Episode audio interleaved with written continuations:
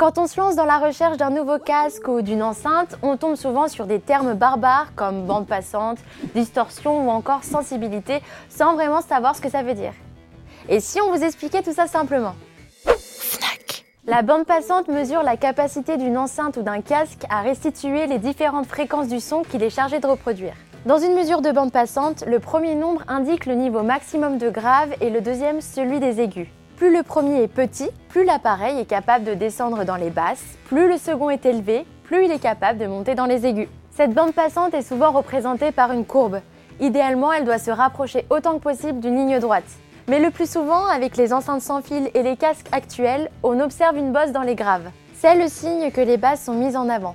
Il y a aussi souvent une chute rapide dans les fréquences dites hautes, preuve que l'extrême aigu est atténué.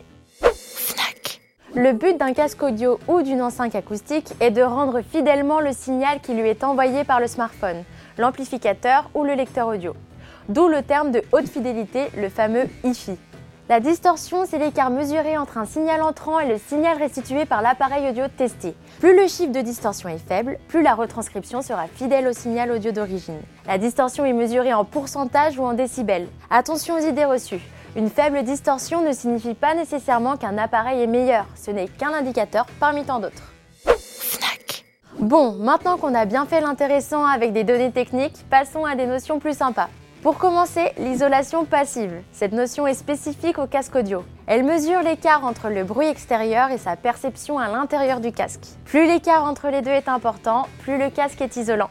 Un casque proposant une bonne isolation vous coupe davantage du bruit extérieur, qu'il s'agisse des conversations entre collègues, de la circulation automobile ou du bruit du métro.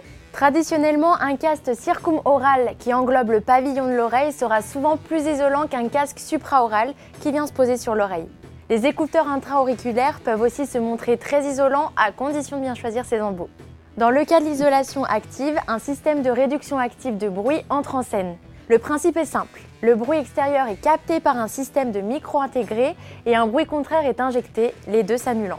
Un système de réduction active de bruit efficace amène un net recul du bruit environnant et donc une meilleure immersion ainsi qu'un plus grand confort d'écoute. On trouve aujourd'hui cette fonctionnalité sur la quasi-totalité des casques sans fil haut de gamme. Là encore, il faut se méfier des idées reçues. L'isolation passive est parfois meilleure sur un casque sans système actif, mais bien conçu que sur un casque à la réduction active inefficace. La perturbation acoustique, pas assez souvent prise en compte, prend le contre-pied de la mesure d'isolation. Ici, on mesure l'écart entre le bruit produit par le casque et la perception qu'on en a de l'extérieur. Pour faire simple, là où l'isolation phonique vous permet de savoir à quel point vos bavoirs de collègues vont vous déranger, la perturbation acoustique vous permettra de savoir à quel point vous allez les déranger avec votre musique. La sensibilité est une mesure ô combien importante. Elle mesure le volume restitué par une enceinte ou un casque en fonction d'un signal donné et elle se mesure en décibels. Pourquoi est-elle si importante? Parce que plus l'appareil audio est sensible, plus il sera facile à alimenter.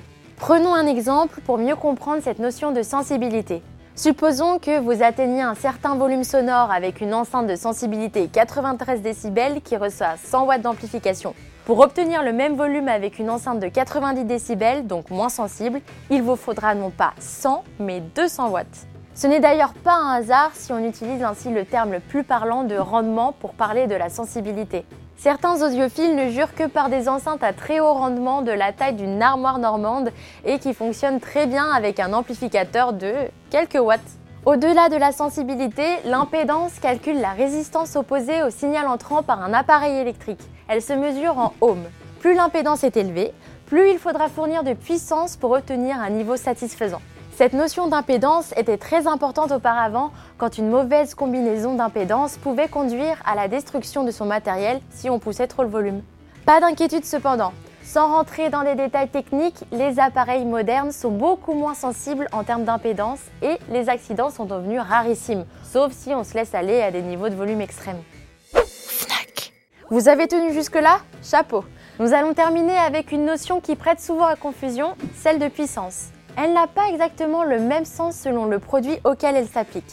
Par exemple, quand on parle d'une enceinte de 100 watts, cela signifie qu'elle est capable de supporter jusqu'à 100 watts de puissance d'amplification. Alors qu'à contrario, un amplificateur de 100 watts délivrera 100 watts de puissance. Et dans la réalité, utiliser une amplification de 120 watts sur une enceinte donnée pour 100 watts par exemple n'aura aucune incidence négative si on reste dans les limites d'une écoute domestique. Autre source fréquente d'erreur, une enceinte affichant 200 watts ne sera pas forcément deux fois plus puissante qu'une enceinte de 100 watts. Il existe plusieurs façons de mesurer les watts et les fabricants jouent sur la confusion, mettant en avant la mesure la plus fâteuse. Comme nous l'avons vu avant, d'autres paramètres entrent en jeu la sensibilité, l'impédance ou même la technologie d'amplification. Et comme on dit souvent dans le domaine de l'audio, mieux vaut quelques bons watts qui sonnent que beaucoup de mauvais watts qui cassent les oreilles. Bravo, vous avez été jusqu'au bout de ce podcast. J'espère que nous vous avons bien aidé à comprendre les différentes notions en audio. Par contre, pour le choix du casque le plus stylé, on vous laisse seul juge.